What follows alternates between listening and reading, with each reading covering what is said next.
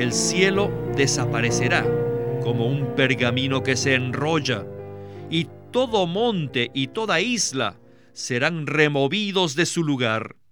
Este gran sacudimiento será una advertencia para los moradores de la tierra, de que se arrepientan y se vuelvan a Dios. Bienvenidos al estudio Vida de la Biblia con Winnesley. Esperamos que este estudio vida los introduzca en un disfrute más profundo de las escrituras y de nuestro querido y precioso Señor Jesús. Visítenos en nuestra página de internet radiolsm.com y allí podrán escuchar gratuitamente todos los programas radiales del Estudio Vida. Apocalipsis capítulo 5 revela que el libro que contiene los misterios del universo estaba sellado con siete sellos y que se hallaba en la mano de Dios. Este capítulo también revela quién está en el trono y que solamente Cristo, el león cordero, era digno de abrirlo. Cristo abre estos siete sellos y lo que vemos en ellos es una tremenda revelación. Es de todo esto y mucho más que tendremos nuestro estudio vida de hoy. Hoy llegamos al quinto y sexto sellos en el estudio vida de Apocalipsis. El mismo se titula El clamor de los santos martirizados y la respuesta de Dios. Nos acompaña en esta ocasión Miguel Nájera para darnos sus comentarios al respecto. Saludos, Miguel. Como siempre, es un privilegio estar en el programa. Miguel, Hemos visto los primeros cuatro sellos, los cuales constan de cuatro caballos que corren juntos. Y esta carrera de caballos comienza desde que el Señor ascendió a los cielos y se extiende hasta que Él vuelve otra vez. Sin embargo, antes de llegar al quinto y sexto sellos, quisiera pedirle que si es posible nos diera un repaso de los primeros cuatro sellos, los cuales son estos cuatro caballos. Esos caballos forman lo que pudiéramos llamar una carrera de cuatro caballos. Ellos comienzan a correr prácticamente al mismo tiempo. El caballo blanco es una personificación de la predicación del Evangelio. Históricamente, desde que el Señor ascendió hasta el presente ha existido una carrera de cuatro caballos, que corren por toda la tierra. Y el caballo blanco corresponde a la predicación del Evangelio. El segundo caballo representa la guerra, y el tercero representa el hambre lo cual está relacionado con la situación económica. Luego tenemos el cuarto caballo, que representa la muerte. Dios en su soberanía ha usado tres de estos caballos, el segundo, el tercero y el cuarto, para generar una situación en el corazón de los hombres que los lleve a recibir el Evangelio de Dios. Este entendimiento comprende la perspectiva completa de la historia humana por los pasados dos mil años. En este periodo, la historia ha tenido cuatro elementos, la predicación del Evangelio, la guerra, el hambre y la muerte. Esos últimos tres caballos los usa el enemigo de Dios de manera negativa. Y Dios, en su soberanía, usa de forma positiva el primer caballo para abrir el camino, para presentar el Evangelio. Muchas gracias por este repaso. Hoy abarcaremos los temas del quinto y sexto sellos. Leamos entonces la escritura en Apocalipsis capítulo 6, versículo 9, con respecto al quinto sello, que dice así.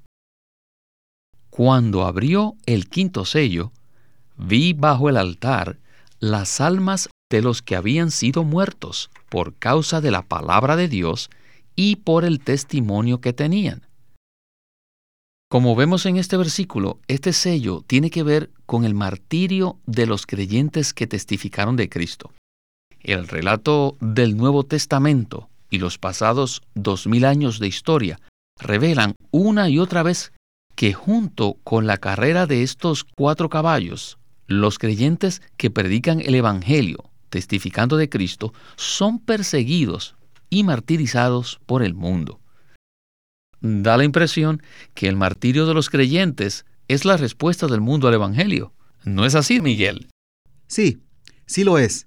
Ahora, cuando hablamos del mundo, debemos ver que hay varios. En primera de Juan 5:19 dice que todo el mundo, refiriéndose al sistema, no a la tierra, el sistema edificado por el enemigo de Dios, yace bajo el maligno.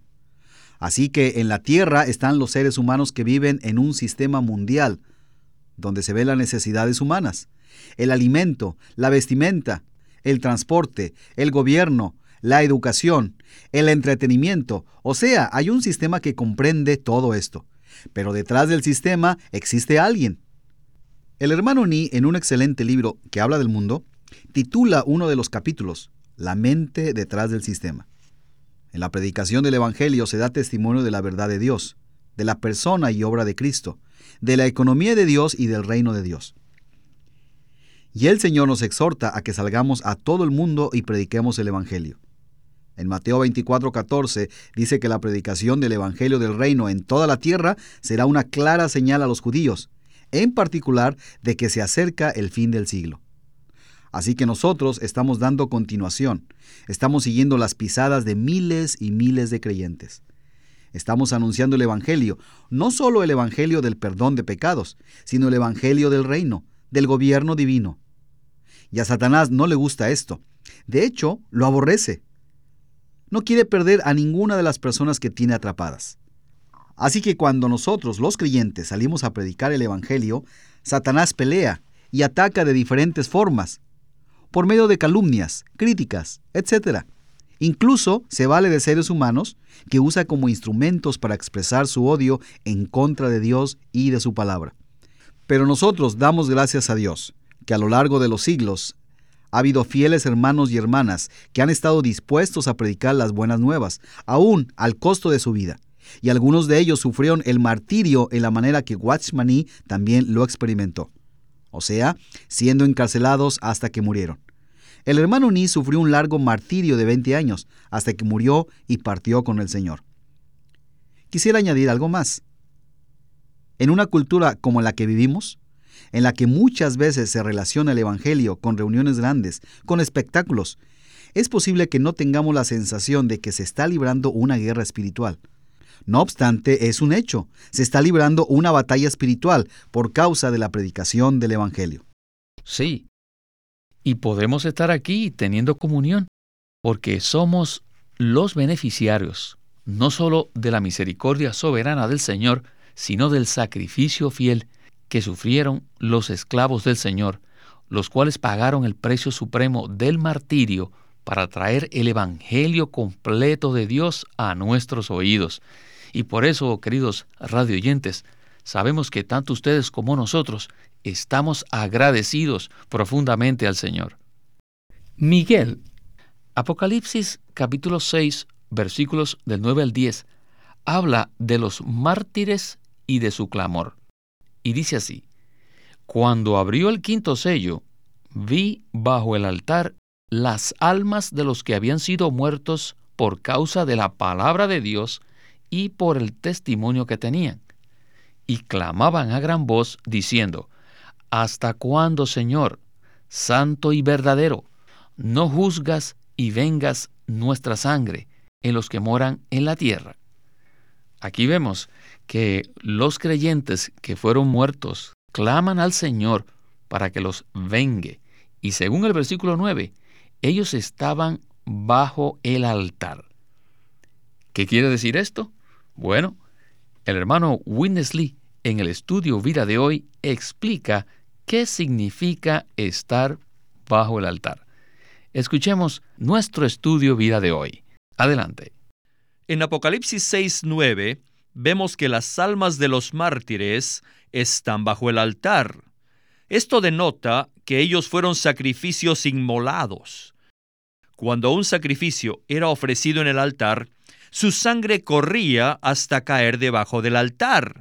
En Levíticos 17:11 vemos que la vida de la carne está en la sangre.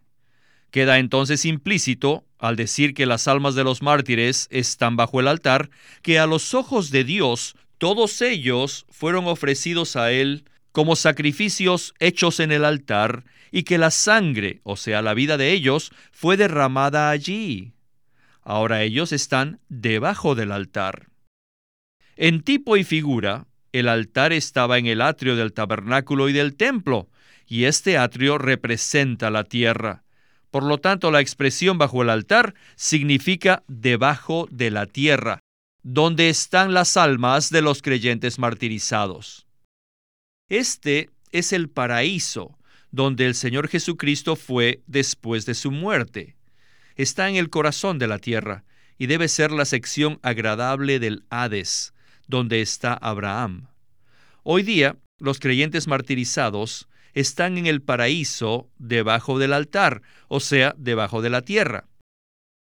Muchos cristianos no saben que el paraíso está en el Hades. La prueba más evidente de esto se halla en lo que el Señor Jesús dijo en Lucas 23:43 al ladrón que fue salvo. Le dijo, De cierto te digo, hoy estarás conmigo en el paraíso.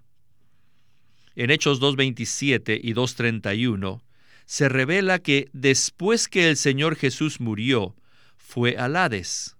Y Mateo 12:40 indica que el Hades está en el corazón de la tierra, donde el Señor estuvo por tres días y tres noches después de su muerte. En el Hades hay una sección agradable que se la compara con el seno de Abraham, donde estaba Lázaro, según Lucas 16. Este no es el paraíso celestial, sino que está en el Hades, en el corazón de la tierra. Después de haber escuchado esto, esto suscita una pregunta. ¿Qué pasa con las personas después que mueren?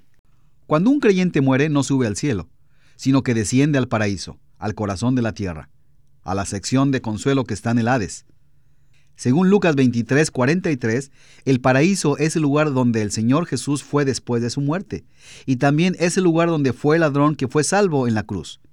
El paraíso está en el corazón de la tierra, y es una sección del Hades, la sección agradable donde se encuentra Abraham. Otros enseñan que cuando el Señor resucitó, la sección placentera del Hades que se conoce como el paraíso fue trasladada a algún sitio en el tercer cielo. Si ese fuera el caso, entonces el rey David, el salmista, ya estaría ahí. Pero en Hechos 2.27, Pedro cita el Salmo 16, donde dice que el alma de David estaba en el Hades. Y más adelante, en Hechos 2.34, dice claramente que David no subió a los cielos, lo cual indica que David no había ascendido, sino que todavía estaba en el paraíso, en la sección placentera del Hades. La muerte introduce a los creyentes a una condición anormal de no tener un cuerpo, o sea que tienen espíritu y alma, mas no cuerpo.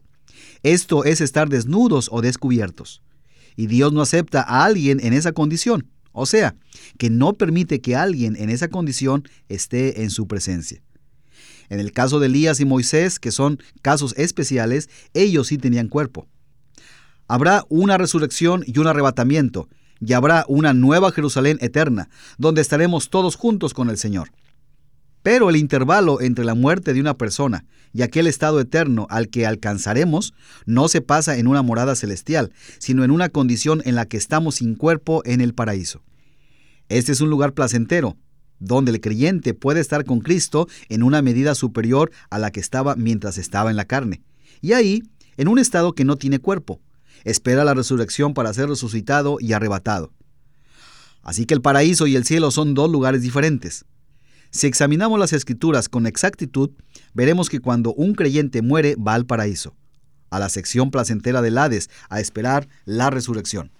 Bueno, entonces algunos quizás se pregunten cuál es el significado de Filipenses 1.23, donde Pablo dice, porque de ambas cosas estoy puesto en estrecho, teniendo deseo de partir y estar con Cristo, pues esto es muchísimo mejor.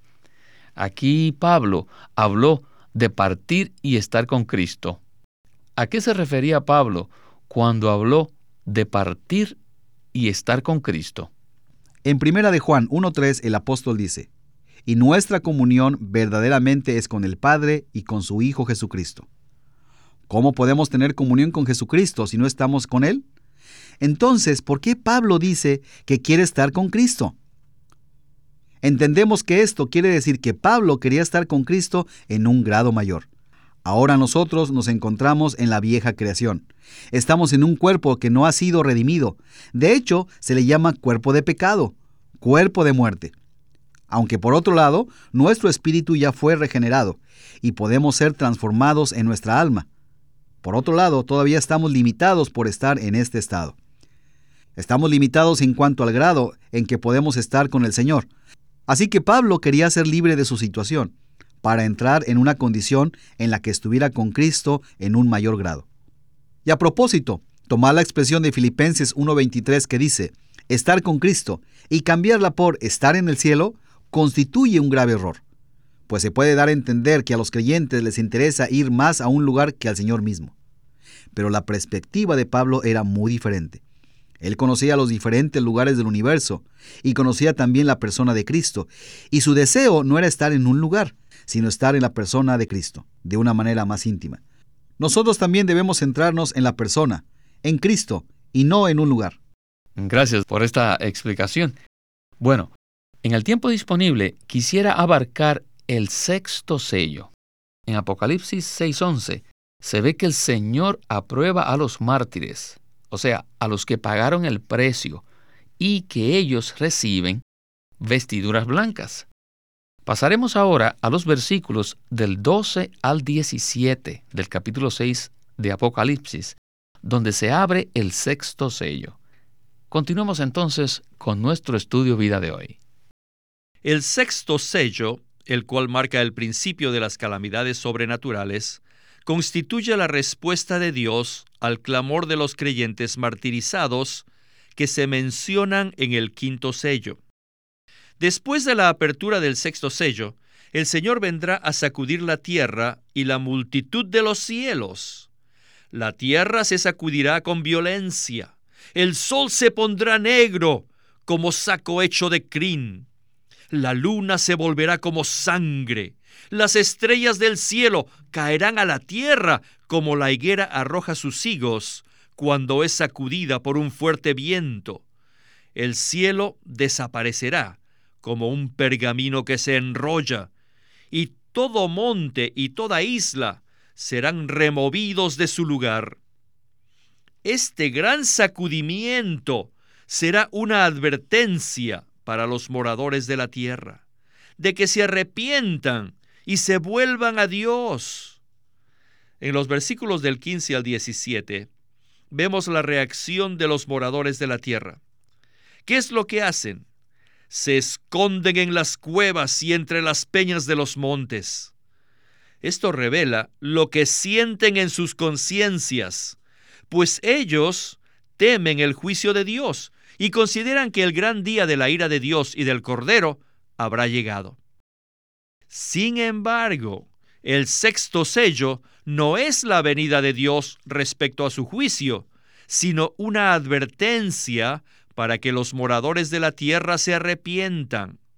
El sexto sello es la respuesta de Dios al clamor de los santos martirizados en el quinto sello, y revela que Dios viene pronto para vengarlos y para vindicarse.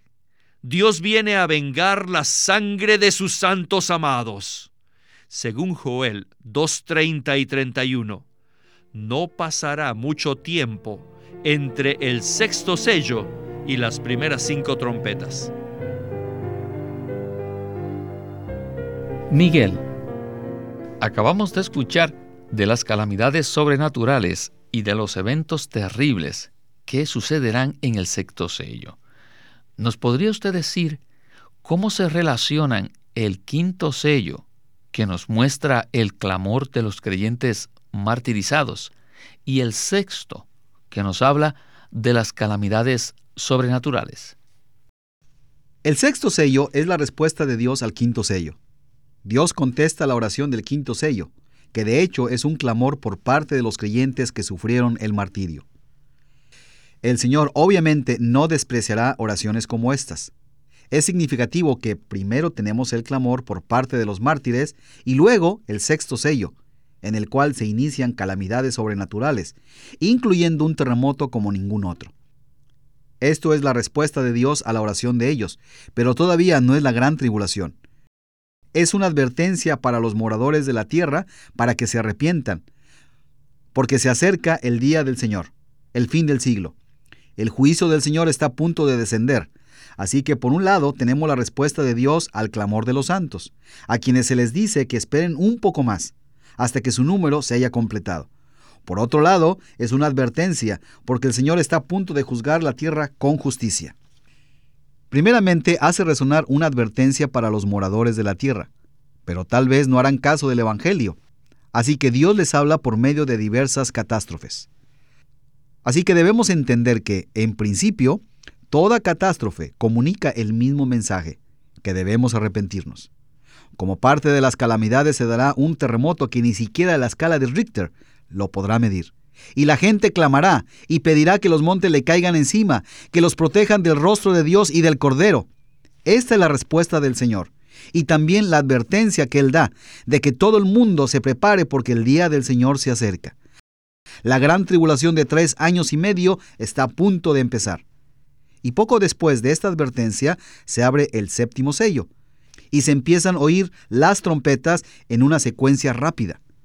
Entonces comienza la gran tribulación lo cual, aun mientras Dios lleva a cabo su juicio, prepara a los moradores para que se enfrenten a la venida del Señor, a quien Dios estableció para que juzgara a los vivos y a los muertos. Las personas que no son salvas todavía deben darse cuenta de que en esos días las cosas no serán iguales como lo son ahora. Así que deben prepararse para encontrarse con el Dios soberano, el juez.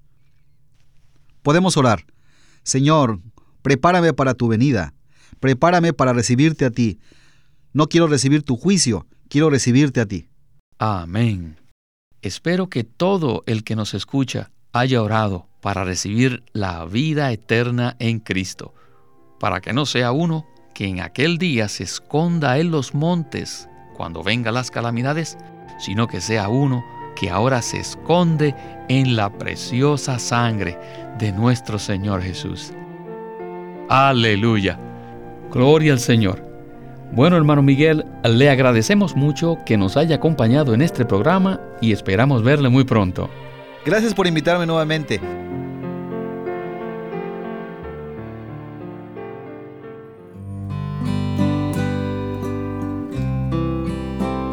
LSM presenta un libro en dos tomos titulado El Evangelio de Dios por Watchman Nee. En este juego de dos tomos, Watchman presenta el contenido de la salvación que Dios efectúa, incluyendo el pecado del hombre, el amor, la gracia y la misericordia de Dios, la naturaleza de la gracia, la función de la ley y la justicia de Dios, la obra de Cristo, la obra del Espíritu Santo, la certeza de ser salvo y la forma en que Dios elimina los pecados del creyente. Estos mensajes son amplios y abarcan desde la condición pecaminosa del hombre antes de ser salvo hasta su destino en la era venidera. Este libro se llama El Evangelio de Dios por Watchman Nee. Watchman Nee llegó a ser cristiano en la China continental en 1920, a los 17 años de edad, y ese mismo año comenzó a producir sus primeros escritos.